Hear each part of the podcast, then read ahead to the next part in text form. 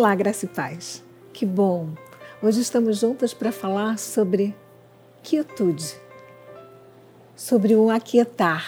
Eu estava pesquisando antônimos desta palavra, né? De trazer paz, de trazer calma, de trazer quietude. E o antônimo, eu fiquei muito impressionada, porque esta palavra tem 34 antônimos.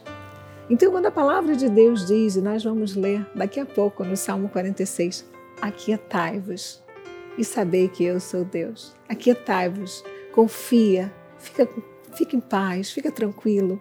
Essa semana eu recebi um áudio de uma amada amiga, uma bispa do nosso ministério, falando de paz. No mundo tão controverso, um mundo tão tumultuado, há como ficar quieto e ter paz? Ah, você quer ver isso? Vamos checar isso na Bíblia. Vamos começar lendo esta palavra maravilhosa. Salmo 46, 10 diz: Aquietai-vos e sabei que eu sou Deus, sou exaltado entre as nações, sou exaltado na terra. O Senhor dos exércitos está conosco, o Deus de Jacó é o nosso refúgio. O Senhor é o nosso refúgio. O Senhor dos exércitos, ou seja, ele não está sozinho nesta batalha, nesta guerra, ele é o nosso refúgio. Ele diz: Aquietai-vos mesmo que tenham momentos difíceis. E a Bíblia chega a dizer que mesmo em saraivada, o que é saraivada? Né? Chuva torrencial, chuva de pedras, chuvas de granizo. Mesmo que tenha isso tudo, nós temos que estar aquietados em Deus. Como eu falei anteriormente, 34 antônimos desta palavra, ou seja, tem muita coisa contra a agitação, é a, a sofreguidão, é aquela pessoa que não consegue parar, é aquela pessoa que acha que fazendo um monte de coisas vai solucionar, quando na realidade chega um momento que você tem que se aquietar em Deus. Eu já tentei resolver tantas vezes, minha bispa, uma situação e não consigo, porque eu sou uma pessoa colérico, sanguínea, eu sou uma pessoa proativa. Às vezes, você acha que é proativo. Às vezes, você acha que muita agitação vai resolver.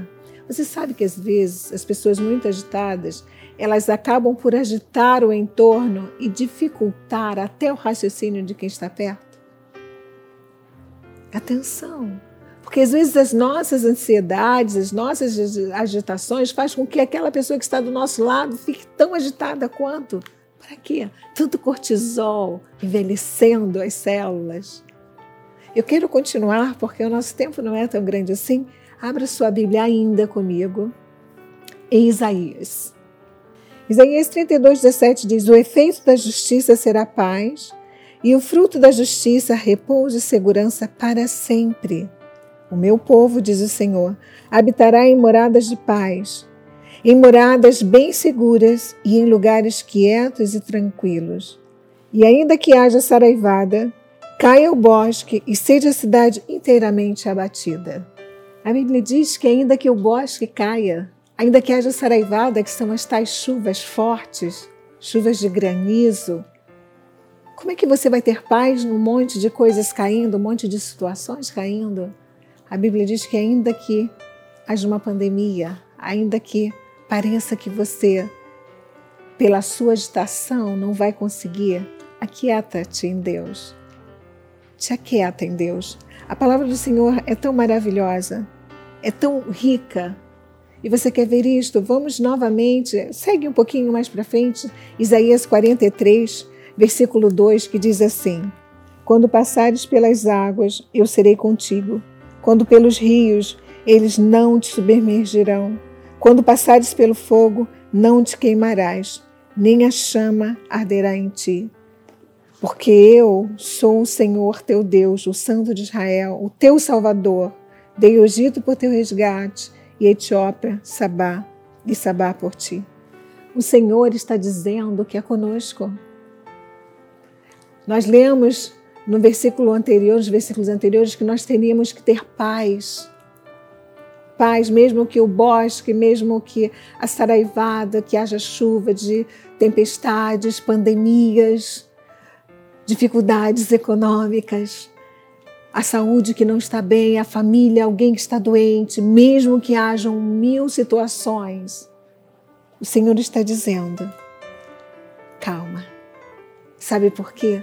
Você pode estar me dizendo, mas Bispo Rosana, eu tenho um mar de problemas, eu tenho um mar de dificuldades. Então se prepare, porque o nosso Deus é Deus que abre mares e você passa por eles e você chega além desses mares que outrora eram impossibilidade entre você e o seu futuro, entre você e o seu sucesso, entre você e a sua família, entre qual é o mar que está à sua frente?